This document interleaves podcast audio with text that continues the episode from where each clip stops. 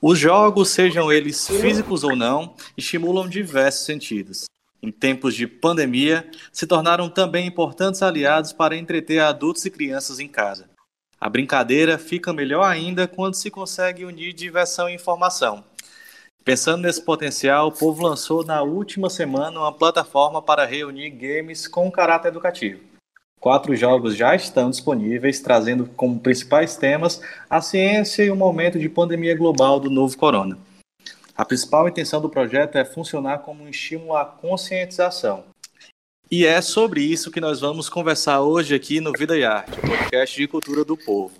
Eu, Renato AB e Marco Sampaio vamos bater um papo com Ítalo Furtado, design de interação do povo, e que está à frente do projeto. Hoje, meninos, infelizmente, não teremos Cintia Medeiro, vai levar falta, eu acho que ela deve estar jogando uma hora dessa, mas vamos seguir aqui o papo. E lembrando que eu, eu me nego a participar, eu me nego a participar desse podcast sem a Cintia. Que tem muito respeito pela presença dela. Vamos se esforçar um pouquinho, será que a gente consegue? E vamos lembrar que tem episódio novo toda semana e sempre com muita informação. Ítalo, e com a Cíntia. E com a Cíntia. Semana que vem tem a Cíntia. E com a Cíntia.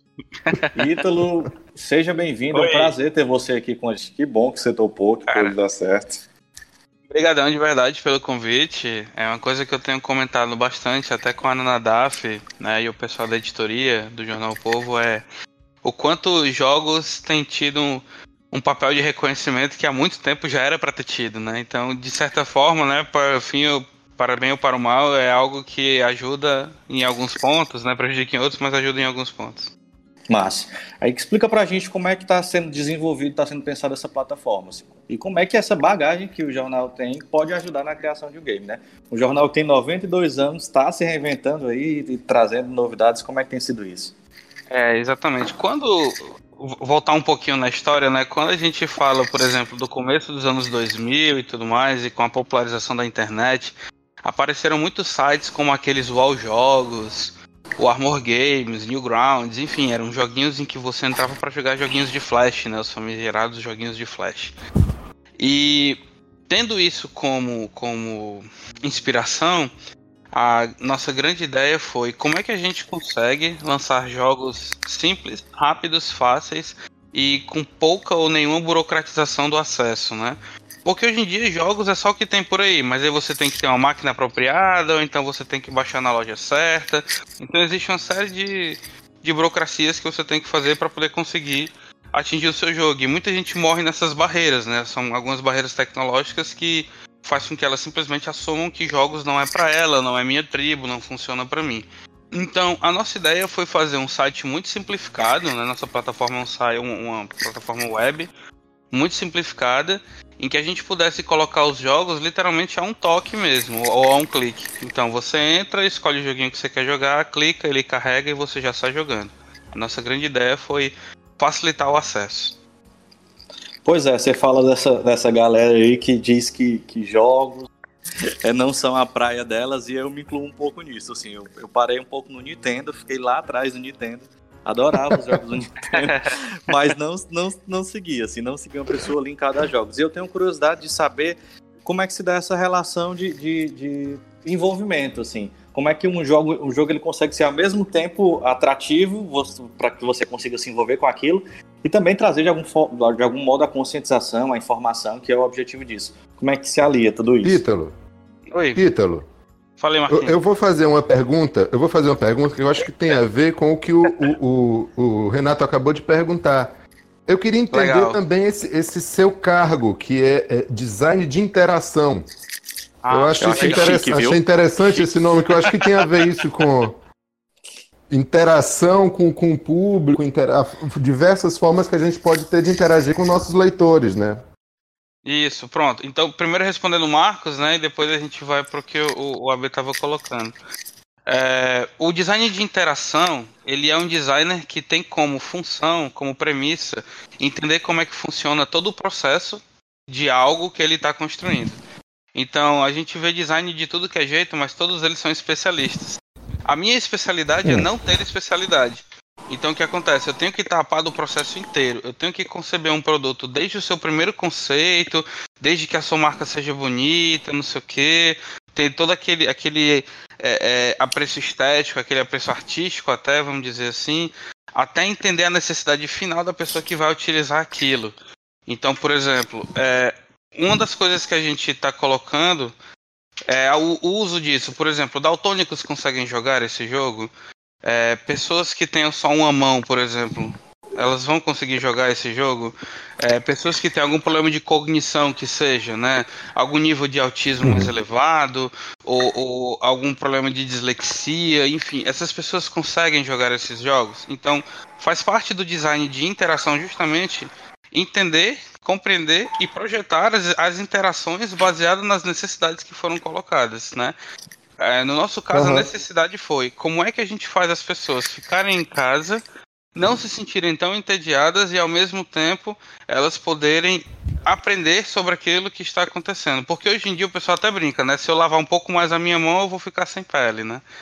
É, se eu ficar um pouco mais em casa, eu vou ficar sem isso, vou ficar sem aquilo. Então a gente já começa a sentir nesses quase 40 dias realmente de isolamento, em que a gente tem algumas coisas que a gente não quer mais ouvir falar porque a gente já está saturado disso. Então, como é que eu abordo também essa pessoa que já está saturada disso e tudo mais?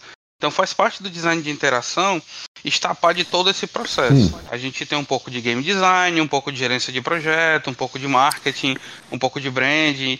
E aí todo esse pouco a gente vai acionando especialistas que ajudam a gente a justamente sanar o restante do problema que a gente ou não tem conhecimento para, ou como por ser uma pessoa só não consegue alocar tempo para realizar aquilo. Entendi. E né? mesmo assim consegue ser divertido e envolvente para o público. Como é que se dá essa relação? Pronto, exatamente. O que que acontece? É, jogos têm uma vantagem muito grande em relação às outras mídias do entretenimento, né? É, é muito importante a gente dizer assim, jogos não veio para roubar o lugar de ninguém, né? Uhum. Porque jogos hoje sofrem, por ser a mídia do momento, ela sofre tudo que as outras mídias anteriores sofreram, né? Tudo que o RPG de mesa sofreu, tudo que o quadrinho sofreu, cinema, animação e tudo mais. Ou seja, todos eles vêm do capiroto, né? Pensa num bicho criativo, esse capiroto aí, rapaz, esse cabo é danado, viu? Ele né? sim é um verdadeiro design, viu? Esse capiroto é o empreendedor. É um design perfeito. Tem uma então, ótima equipe, né? Exatamente, a equipe ali envolvida, né? Uma série de designers de interação envolvidos ali. Mas o, o que, é que aquele estigma, né? Aquele velho estigma que, que é como se estivesse roubando, roubando a atenção, né? Tá quase deseducando as pessoas entendem às vezes o jogo, o jogo quase como um inimigo da educação, um inimigo do, do, bom entretenimento. Perfeito, perfeito. E é justamente o contrário, né? Então, assim, Sim. Você pega, por exemplo, livros, filme, cinema, música, todos são mídias excelentes e nenhuma deve ser desautorizada ou depreciada. Uhum. Mas todas são mídias muito passivas, né? Todas são mídias em que você literalmente está apenas consumindo, observando, recebendo aquilo que o autor ou a autora mandou para você. Então uhum. você não tem um poder de decisão, por exemplo, de dizer, olha, eu não concordo com esse personagem, eu acho que ele deveria tomar essa decisão. E jogos faz isso. Jogos ele te entrega um poder decisório muito maior do que essas mídias, né? Por mais que às vezes você jogue e o final seja sempre o mesmo, mas como você chegou naquele caminho, por exemplo, é uma decisão totalmente sua. É, como você conseguiu fazer aquilo, os caminhos que você seguiu, as estratégias que você utilizou. Então o grande charme do jogo é isso, é porque ele literalmente ele empodera, apesar de ser uma palavra um tanto mastigada hoje, mas uhum. Ele o realmente... Marcos adora essa palavra, o Marcos sempre Pronto. usa. Nossa senhora. mas sim, ele empodera. Eu tava né? só esperando a hora que ela ia entrar aqui na conversa. assim que eu achar outro verbo, eu juro que eu uso, mas até lá infelizmente vamos ver, né? Então o que acontece? O, os jogos ele, ele acaba dando esse, esse ar de protagonismo, né? Ele literalmente, realmente, infelizmente, Max, ele empodera a pessoa para que ela possa tomar a decisão e ser o dono daquele destino que está traçado para ela, né? Ou a dona do destino está traçado para ela. Esse é o grande charme de jogos e é isso que a galera está tentando entender. Tanto que você vai encontrar, é, e eu acho que isso é papo assim para mais de quilômetros de horas a gente conversar.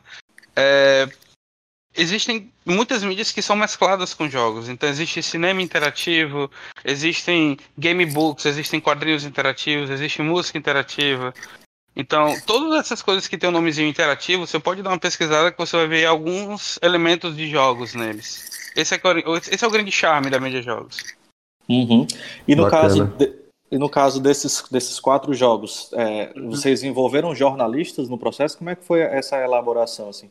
Teve, Pronto, teve um dedinho do jornalista, o Marco Sampaio participou de alguma forma? O Marcos ainda não participou, mas já, já tá cotado aqui. Eu tenho uma lista de alvos aqui que eu tenho que, que procurar. Você falou né? muito bem, eu não participei ainda. Olha aí. Eu já prevejo um jogo sobre música, aqui. né? É, deveria ter um Por que não? Exatamente. O que acontece? A gente fez um primeiro jogo, uma primeira experimentação que é que tá lá nessa plataforma, né? que é um jogo chamado Exploronautas, a Pedra da Risca do Meio, que ele é justamente sobre o Parque Ecológico Marinho da Pedra da Risca do Meio. Ele é o único jogo desse cardápio até então que não fala, que não aborda sobre Covid e tudo mais. É, uhum. É, e ele é justamente uma ideia da Silvia Bessa, que é editora ah, nossa, né, do jornal e é, tudo mais. Cidades. Exatamente. Então, porque ela, ela chegou e disse assim, Ítalo, eu tenho uma inquietação sobre fazer um jogo. A gente estava todo mundo na redação e aí, que jogo vamos fazer sobre o quê? E aí a Silvia sugeriu isso, né? Ela, olha, vamos fazer um jogo sobre a Pedra da Risca do Meio. E a galera ficou olhando assim pra ela, tipo, tinha gente que não sabia o que era a Pedra da Risca do Meio. Eu era um deles, por exemplo. Conta então, pra tipo... gente, conta pra quem não sabe o que é a risca da Pronto. Pedra do Meio. A Pedra, Ou da, a pedra, da, meio, pedra da Risca do Meio. É, a, a, a, Pedra da Risca do Meio é um parque ecológico marinho que ele é de responsabilidade do lado do, do, do Labomar. Então, hum. ele é um parque fantástico que tem várias espécies, a coisa mais linda do mundo. Você vê as pesquisas, você vê as fotos e tudo mais dos espécimes que tem lá, e você fica é, é, embasbacado mesmo, assim, com. E, e, dizer, isso tá aqui, isso, isso é brasileiro, isso é nordestino, isso é lidado pelo, pelo Labomar, né? Isso, isso é algo de, de responsabilidade cearense e tudo mais. E aí foi o primeiro jogo que a gente fez, em que você joga tirando fotos de peixinhos, né? E aí a gente começou a perceber, poxa, a gente pode fazer jogos que são educativos e divertidos ao mesmo tempo. Ao contrário daqueles jogos que a gente jogou no começo dos anos 2000, que são jogos educativos, mas que são chatos, esses têm. Ultimamente tem, tem tido um, um, um movimento muito grande para que a educação associada à diversão entenda que a diversão tem que vir antes. Se eu não tiver um jogo divertido, eu não vou querer saber sobre o que é esse jogo. Então esse foi o primeiro jogo que a gente fez, envolveu diretamente a redação envolveu diretamente a editoria, a gente foi até o Labomar, conversou com as pessoas e tudo mais. Foi um, um processo muito intenso para a gente entender até quais eram os espécimes que a gente ia colocar e tudo mais.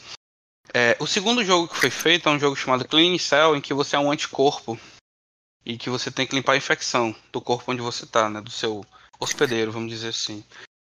É, esse foi feito já com auxílio de uma médica, né? Eu, eu sou agraciado com uma irmã médica. E aí eu fiz pequenas perguntas simples para ela mesmo, para poder pegar esse conteúdo e colocar dentro desse joguinho. E os outros dois jogos, que é o Stay Home e o 40 Days, os jogos foram feitos numa Game Jam que a gente realizou junto com o Jornal o Povo. Eu tenho uma empresa chamada Minha New Games. Então a minha empresa organizou em, em conjunto com o Jornal o Povo. E os dois vencedores foram os jogos que a gente colocou lá. Né? No 40 Days você é um prefeito em que você tem que gerenciar uma cidade que está justamente passando pelo Covid e tudo mais, e aí você vê as consequências das suas ações. E o Stay Home é um joguinho bem engraçadinho em que você tem que, com o uso de álcool em gel, jogar as pessoas para dentro de casa e isolar elas lá. Eu queria fazer isso na vida real. Será que é possível? Nossa, dá muita vontade, ainda mais depois das últimas notícias, né? Uhum, tá dando vontade demais. E, então quer dizer que eles começaram a ser desenvolvidos agora, já depois do Corona? Esses três últimos, sem ser o da, da, da Pedra? Exatamente, eles o da Pedra foi o mais recente, assim, foi, uhum. foi o mais uhum. demorado, ele foi terminado em dezembro. O Clean Cell e os outros dois da, da, da Game Jam foram terminados recentemente, coisas de uma ou duas semanas atrás. Maravilha. Eu fui jogar o da pedra, não consegui tirar fotos de nenhum peixinho e tudo mais. Mas achei massa essa, essa ideia de, de realmente você percebe e entende o cuidado das espécies, você percebe e entende o cuidado de ter um diálogo direto, não é um jogo solto, assim.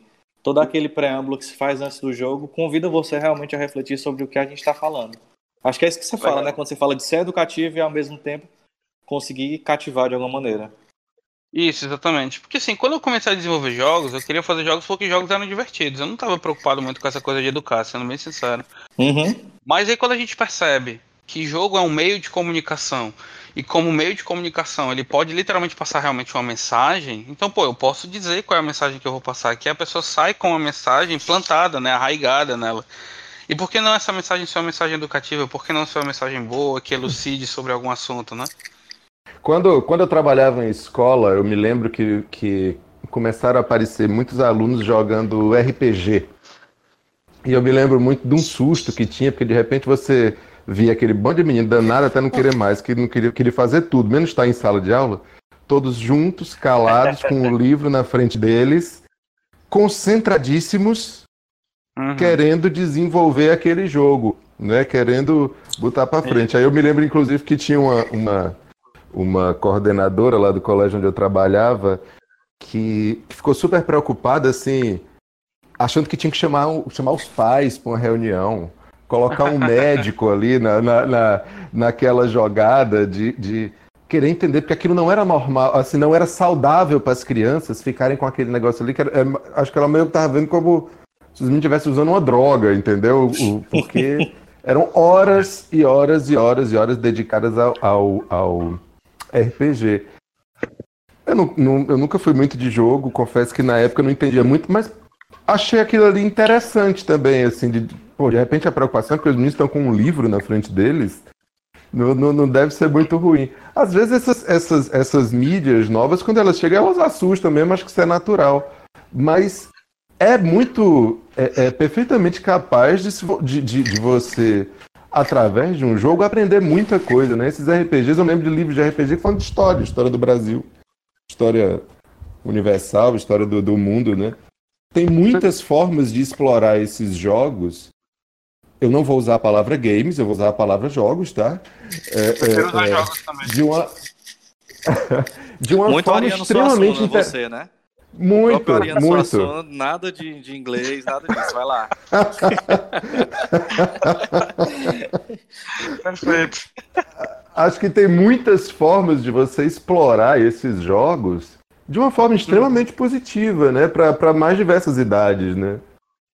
Tem. É, por exemplo, olha, olha que interessante. A gente tem muito um, um, problema quando a gente fala de educação e tudo mais, que é a questão da cultura brasileira, né? Sempre foi um tabu uhum. estimular o estudo da cultura brasileira, né? O próprio termo popular brasileiro é algo assim que entra numa discussão muito grande, né? O que realmente é popular no Brasil. Muito grande. E para você ter uma ideia, é, tiveram muitas, muitas iniciativas de fazer jogos nacionais, jogos assim que estimulassem a cultura nacional. A gente até brinca no desenvolvimento que é o jogo do Saci. Então sempre vai ter alguém fazendo o jogo do Saci. A gente até brinca, já feito o jogo do Saci hoje? Se tu não tiver feito o jogo do Saci, tu não é um desenvolvedor brasileiro. A gente sempre brinca muito com isso. Porque o pessoal sempre vai para essa uhum. coisa do Monteiro Lobato e tudo mais. Então, a nossa própria compreensão do que é cultura brasileira também é muito superficial. Aí me aparece um cara, que eu infelizmente não vou lembrar o nome dele agora, mas ele não é brasileiro. E aí ele escreve um livro de RPG chamado A Bandeira do Elefante da Arara, que é justamente sobre todo o que acontece naquele Brasil início de colônia, em que você tem o convívio dos bandeirantes, dos indígenas, né, dos negros e tudo mais, com toda a, a mitologia que o Brasil tem. Aí esse cara faz um livro, esse cara é apoiado pelo Brasil e ele lança o livro no Brasil. Então é uma pessoa que abraçou melhor a nossa cultura do que nós mesmos, por exemplo, né? É, uhum. É, é, essa questão do educar, eu acho ela muito, muito importante, ela é muito forte, né? Como eu falei, no começo dos anos 2000, tinha alguns jogos que se propõem a ser jogos educativos. E eles eram um porre, eles eram horríveis, porque justamente eles colocavam a camada da educação muito mais em cima do que a camada da diversão. É como se eu fosse fazer audiovisual e eu quisesse colocar a camada do texto em cima da camada da narrativa, né? Então, tipo, o texto é lindo, é bacana, é show de bola e tal, não sei o que, mas talvez fosse melhor estar num livro do que numa cena de audiovisual. Né? O, o... É como se fosse um problema você se divertir enquanto está aprendendo, né? Não, você não, Exatamente. não. Agora não é hora de se divertir, agora você tem que aprender. Exatamente. Exatamente. Você vai se divertir depois que você aprender, né? Como acontece na escola, né? Você vai ter o recreio, né? É, é. E, e, tem um cara que eu queria muito recomendar para qualquer pessoa que se interesse sobre jogos, não só o desenvolvimento, mas como jogos funcionam em si, que é um rapaz chamado Rui Zinga. Ele escreveu um livro chamado Homo Ludens, em que ele coloca justamente essa brincadeira com Homo sapiens e depois o Homo ludens.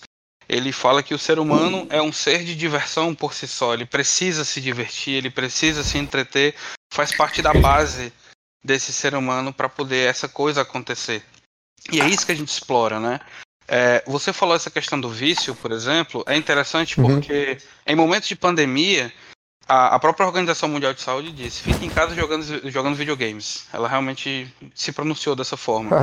e, e, isso é muito interessante porque a OMS sabe o quanto o jogo ele prende as pessoas. Então é melhor que elas estejam presas em casa jogando videogame do que querendo, né, tá, tá com frevião para ir na rua, né? E, só uhum. que é a mesma Organização Mundial de Saúde que declarou eu não, não, sei se foi ano passado, se foi ano atrasado, mas foi bem recente. É uma doença chamada Game Addiction, que é justamente o vício em jogos. Então, uhum. uma coisa que a gente tem que observar é tudo demais é ruim, isso é um fato. Né? Eu tenho muita oportunidade. Era o que eu ia dizer agora. Exato. Eu, eu tenho muita oportunidade de, de dar palestra em escola. E aí é muito comum, pós-palestras, virem pais, professores e alunos e tudo mais conversar um pouco. E sempre rola esse tabu do vício, né?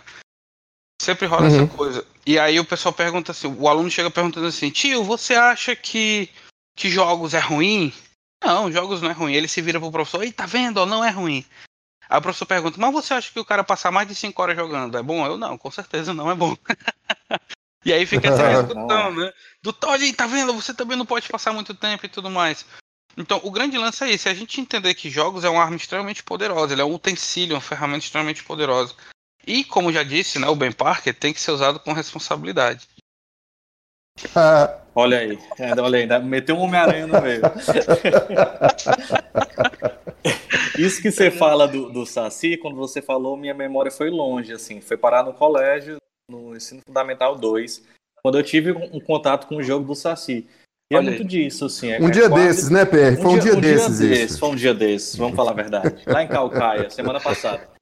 E aí o que acontece é que a, realmente, assim, a, a, percepção que eu tinha, eu lembro que tinha a história do Saci, tinha o Curupira, e é quase como se fosse nessa, nessa angústia, ou nessa busca por uma moral da história simplória, ou por uma, não sei, uma identificação mais rasa possível, é, durante muito tempo os desenvolvedores acabaram indo no, no que era mais óbvio, né? No que é esse folclore, ou, essa mitologia. E aí passa histórias fantásticas. Eu estava lendo sobre essa a, a, bandeira do elefante da arara e é sensacional, porque realmente é, é, conseguir interpretar é, algo que tem cara de jogo, porque tem cara de jogo, foi algo extremamente dolorido e triste na, na história do, do país, mas isso da conquista dos territórios Sim. tem tudo a ver com o jogo. E a gente aqui não estava conseguindo identificar, né? Então, assim, eu acho que o momento, acho que você pode falar melhor disso, mas tem muita gente agora, depois dessa interpretação rasa de que, de que jogo é algo ruim, antieducativo, tem muita gente desenvolvendo. As possibilidades de acesso a essas ferramentas são maiores hoje, então mais gente pode desenvolver Sim. mais coisa. E daí podem surgir histórias fenomenais que existem dentro da, da, da historiografia do país, mas que a gente não está olhando ainda com o cuidado que deve. Isso, exatamente. Tem um jogo em particular que é daqui do Nordeste de uma empresa de Pernambuco. O nome do jogo é Arani. Ele está sendo feito com o apoio da, da finada, do, do finado Mink, né? Agora é a Secult BR. Um beijo, é... Regina Duarte, se você um estiver beijo, ouvindo isso. Beijo, Tô com saudade de você. Sumiu, querida, né? Não é? Deu uma subida. Então, ele está sendo feito com esse apoio. Ele foi um dos poucos jogos a conseguir a, a, a marca de um milhão de apoio, né? Pela, pela Ancine. E é justamente no ambiente indígena, com a personagem indígena, e você vê que não é piegas, você vê que não é bobo, é, é algo levado a sério, sabe? É algo assim que você olha e diz, olha, isso aqui é legal, isso aqui eu tenho vontade de conhecer. Né? Aí, de novo, talvez porque a gente esteja muito estigmatizado pela nossa compreensão de cultura aos olhos do Monteiro Lobato, talvez seja isso. Sim. Não, não que seja ruim, mas que é viciado, né? A gente sempre uhum. passa por ele em algum momento. E tem esse jogo, tem Aritana também, que é um outro jogo que é incrível, que é muito bem feito, muito fantástico. Tem um jogo do pessoal da Bahia, que é Árida, o nome do jogo, em que você interpreta uma menina em meio ao sertão central. Então, você tem várias iniciativas acontecendo nisso, né? É, de novo, são pessoas que perceberam que jogos podem ser usados para passar uma mensagem e essa mensagem ser divertida, ser protagonizada por uma pessoa. Então hoje a gente não faz um jogo pensando em contar a história de fulano cicrano. A gente pensa assim, como você se sentiria se você fosse cicrano ou beltrano? Uhum. E aí você começa a tomar as decisões de desenvolvimento em cima disso, né? O que é que a gente quer que o jogador experimente ao jogar assim? Né? É isso que, que mais encanta quando a gente está desenvolvendo. É você poder colocar a pessoa no papel de um protagonista. E uhum. você confabular quais são as decisões que essa pessoa pode tomar enquanto protagonista. Então, sei lá, eu sou um cangaceiro no meio do sertão.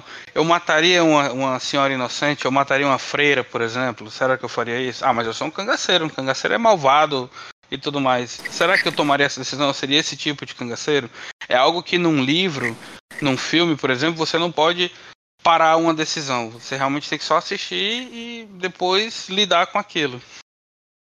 Ítalo, é muito, muito interessante pensar dessa maneira. É algo realmente, essa coisa do, do protagonismo, e aí eu falo não só para crianças, mas para adultos também. Eu acho que acaba despertando uma outra relação com os temas tratados, que não é só mais o maniqueísmo, né, do cangaceiro é bom, cangaceiro é ruim, mas qual é esse cangaceiro que você está construindo. E aí você falou da, do, da história do Mink, do, desse incentivo, e eu pensei um pouco sobre o mercado, assim. É, como, como, é que, que, se movimenta, e aí, sem o um Ministério da Cultura, ou sem incentivo, que, quem são as empresas que impulsionam esse mercado? Há empresas impulsionando esse mercado? Como é que ela, como é que ela acontece aqui no país, especialmente para esses jogos que, que, enfim, buscam temas que talvez não sejam que o mercado está interessado numa primeira hora? É, que talvez não sejam temas tão populares, né? Sim. É, a gente sabe que popular é jogo de tiro, essas coisas assim, realmente. Uhum. É, é, até pela mecânica, pela cultura e tudo mais, né? É, é, o que acontece é que as empresas hoje elas têm explorado alguns tipos de iniciativas que são menos saturadas, né? Porque hoje em dia você se, você, se você dá um chute no árvore hoje, nascem uns quatro jogos de tiro ao mesmo tempo. Assim. então é muito comum isso acontecer. Infelizmente ou felizmente, não sei. Mas o que, que acontece? As empresas, principalmente as empresas de pequeno e médio porte, elas têm se focado em tentar trazer temáticas diferenciadas. Né? É, hoje em dia, quando a gente fala de desenvolvimento de jogos, você tem duas formas de fazer grana com o jogo sendo empresa, certo? É, ou você cria a sua própria propriedade intelectual e você vai desenvolver ela e vai sofrer os percalços dela, ou você vai ser um prestador de serviço dentro da área. E aí eu como prestador de serviço eu posso prestar serviço para outras empresas de desenvolvimento ou posso prestar serviço para empresas que queiram usar o jogo como linguagem de comunicação. Aí vem publicidade, vem jogos corporativos, vem jogos de saúde, por exemplo, todos eles vêm por aí. Geralmente a turma que lida mais com, a, com as coisas educativas acabam se anexando a uma faculdade, a uma instituição de pesquisa, a uma fundação para poder ter esses jogos financiados, né?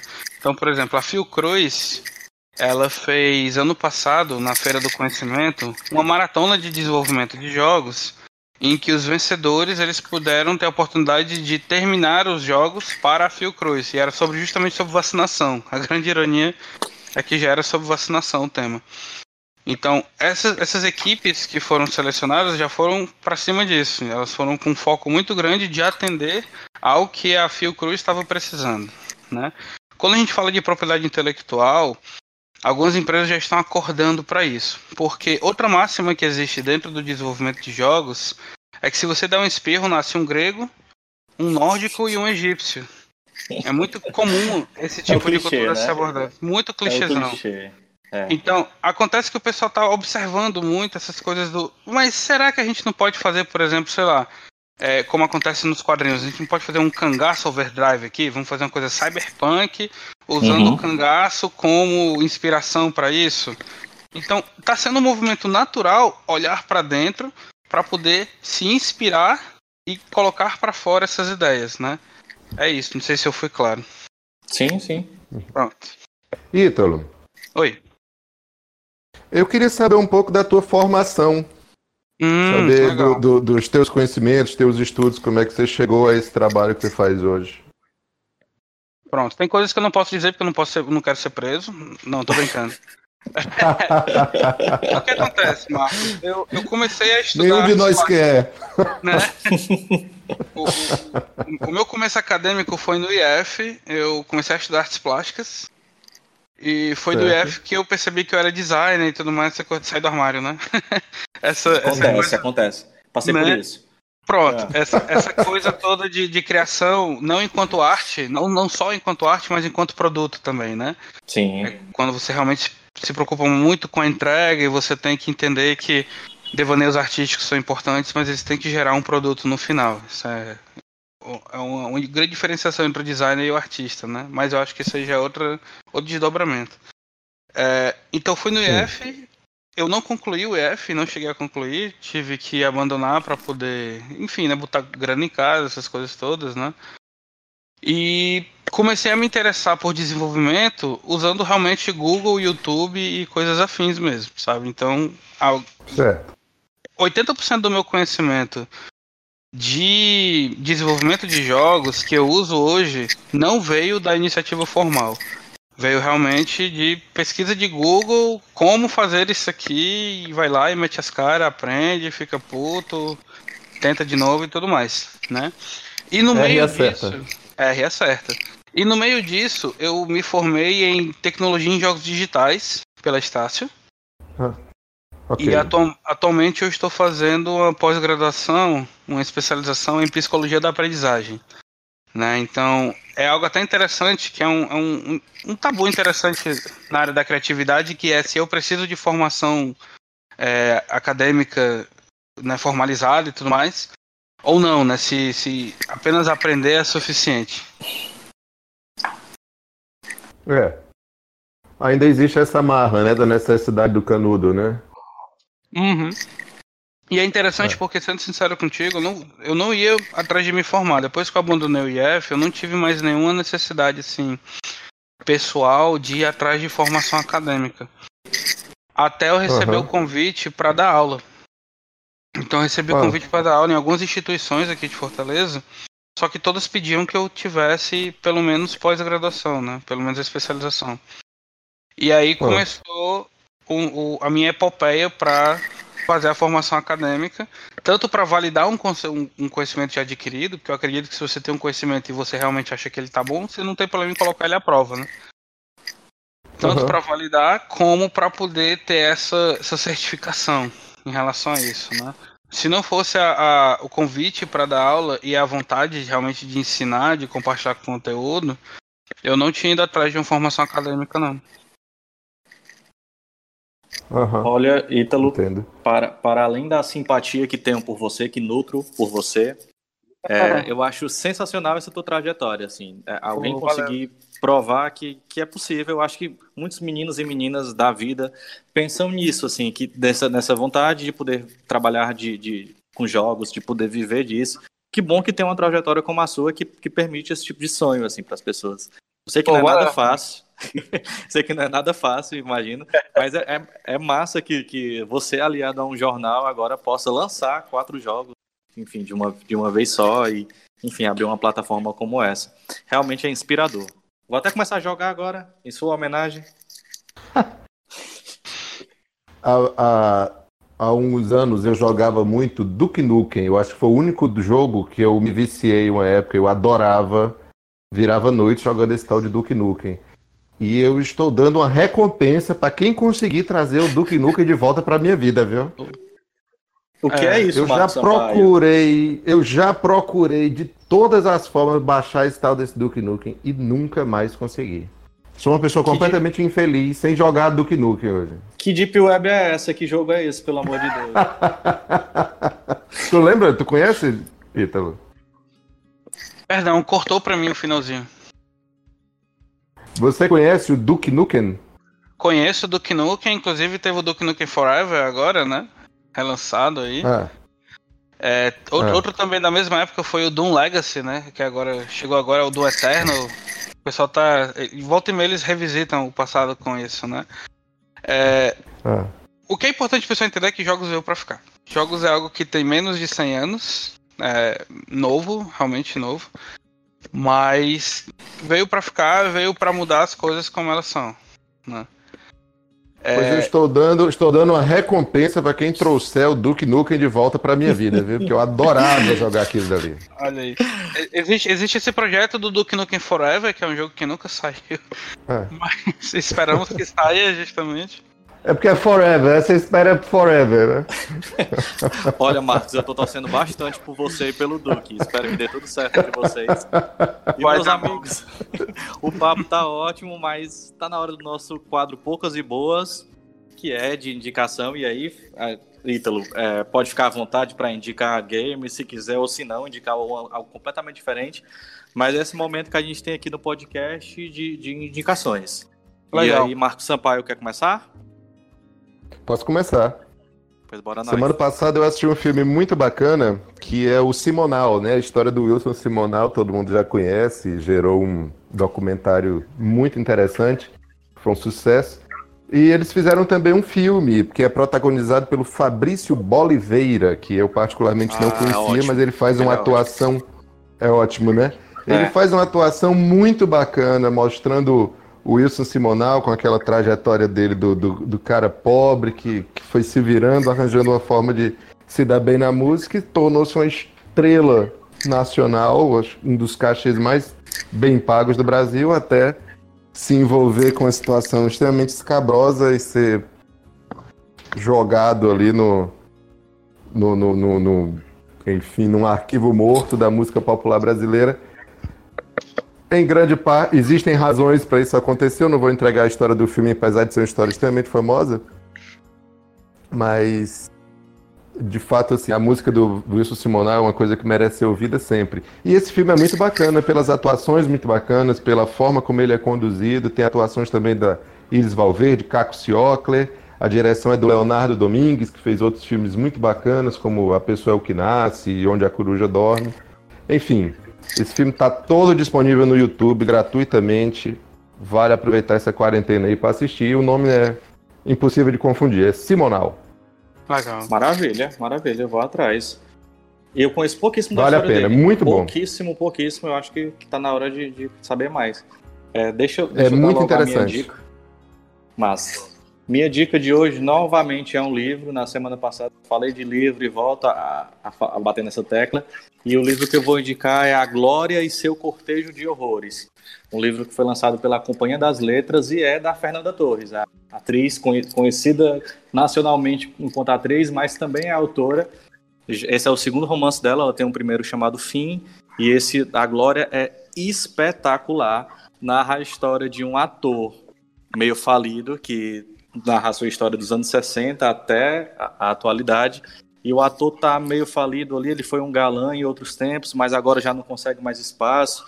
E aí, em dado momento da história dele, ele vai ter que trabalhar numa novela bíblica. E aí a, a Fernanda Torres, ela é sensacional no jeito que ela narra isso, assim, o peso que o Mega Hat tem na cabeça do ator o Mega Rap, porque ele, enfim, é um personagem bíblico, ele tem que ter um cabelão enorme, e aí ele sofre com isso. A forma de narrar da Fernanda Torres é sensacional.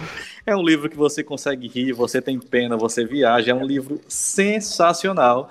Eu li num domingo, assim, comecei a ler de manhã e terminei de ler de uma hora para outra. Esse livro foi um presente do Demetri Túlio, agradeço demais a esse jornalista, que também é ator, que é genial, todos somos fãs, e foi o Demetri que me deu esse livro, e é isso, minha dica é a Glória e seu cortejo de horrores. Porra, que Muito massa, bom. Eu não tenho nem roupa e... pra dar dica nisso, rapaz. Tem sim, bora nós. Vamos lá. É, é, uma das coisas que a gente mais faz quando a gente está desenvolvendo jogos são as game jams, né? São as hackathons de jogos. Então a gente passa um tempo focado desenvolvendo e sai, né? A gente pare um filho depois disso. E é muito comum que as game jams tenham, por exemplo, 48 horas mais ou menos de duração. E por que, que eu estou dizendo isso? É, na data da gravação desse podcast, que é 20 de abril, tá terminando um evento chamado Ludum Dare, que é uma game jam que acontece a nível internacional. E o pessoal sempre disponibiliza os jogos feitos para testar então eu acho que é uma excelente oportunidade de ver como é que funciona o processo criativo de desenvolvedores quando eles precisam né, fazer essa, essa corrida de alta velocidade baseado num tema, porque a Ludundera ela tem um tema. O tema dessa vez é mantenha vivo. Então, se você fosse um desenvolvedor e tivesse pouco mais de 48 horas para desenvolver um jogo e o tema é mantenha vivo, o que você faria? Então esse pessoal pensou nisso, né? É só entrar no site da Ludum Dare, que é, é ldjam.com. Vou deixar o link para poder colocar na descrição. E você vai ter a oportunidade de ver muita gente criativa trabalhando em cima de um tema e que tiveram pouquíssimo tempo para fazer isso. Maravilha. Ítalo. Oi. Ítalo. Quem participa desse hackathon já vai sabendo qual é o tema ou você sabe na hora? Então, essa hackathon especificamente da Ludundé, ela não é, é, competitiva, né? Ela é explorativa. Uhum. Então, você entra, faz a sua inscrição, começa a fazer, tem um contador, tem que terminar de fazer até o contador, subir os jogos e estão lá. Quando você entra no site da própria Ludundé, tem os jogos listados hum. e tudo mais, eles ajudam a organizar tudo. Maravilha. E aí vai Não, digo, mas você já fica sabendo jogo, o né? tema antes? Não, não. O tema, ele, você sabe na hora, assim que começa. Ah, tá. Então beleza, você chega beleza. e diz assim, Marco, vamos fazer um jogo? Vou fazer um jogo. Por dia tal tu tá lá, dia tal tu tá lá. Galera, 3, 2, 1, o tema é mantenha vivo. Aí o pessoal fica olhando assim um pro outro, umas duas horas, fica, meu Deus, o que é isso? Deve ser uma loucura isso, gente. Deve é, ser uma loucura. É uma experiência super interessante. Eu recomendo fazer isso pra música, pra audiovisual, pra livro, pra tudo, assim. É uma experiência que jogos têm, essa coisa de trabalhar na pressão do tempo e da surpresa. É muito legal. Pois, Já Marcos, teve experiência disso nosso... na música. Vamos fazer Olha o nosso EP, Marcos. Vamos se juntar para fazer um EP. Pronto, fazer um EP. Na hora. Já era. Gostei. Meus queridos, meus queridos. Nosso tempo Foi acabou, ótimo. né? Nosso, nosso tempo acabou de podcast, senão vai ficar longo demais e a galera vai ficar achando que a gente viajou demais. Mas, Ítalo, eu queria agradecer demais a sua presença hoje aqui. É, volte pro podcast, eu acho que merece. Legal. Tem discussões muitas aí pra gente puxar uhum. a partir da, da, sua presença. E é isso. É, não esqueça, para quem está ouvindo, não esqueça de acompanhar o Videarte em suas várias plataformas, no Caderno Impresso, no portal Povo Online, no Instagram, do arroba Videarte o Povo, na Rádio Povo CBN, nas manhãs de sábado. E é isso, por hoje é só. Lembre-se que você pode ouvir o Vida e Arte, podcast de cultura do povo, em todas as plataformas digitais. Spotify, Deezer, Spreaker e no povo.com.br barra podcasts. É isso, toda quinta um episódio novo para você. Muito obrigado, Marco Sampaio, pela parceria de sempre. Obrigado, meu querido. Obrigado, Ítalo. Valeu, gente. Muito obrigado Valeu, pelo convite. Ítalo. E vamos criar, que é o que sobra pra gente fazer. É isso aí. Até mais, gente. Um beijo. Tchau, tchau. Beijão.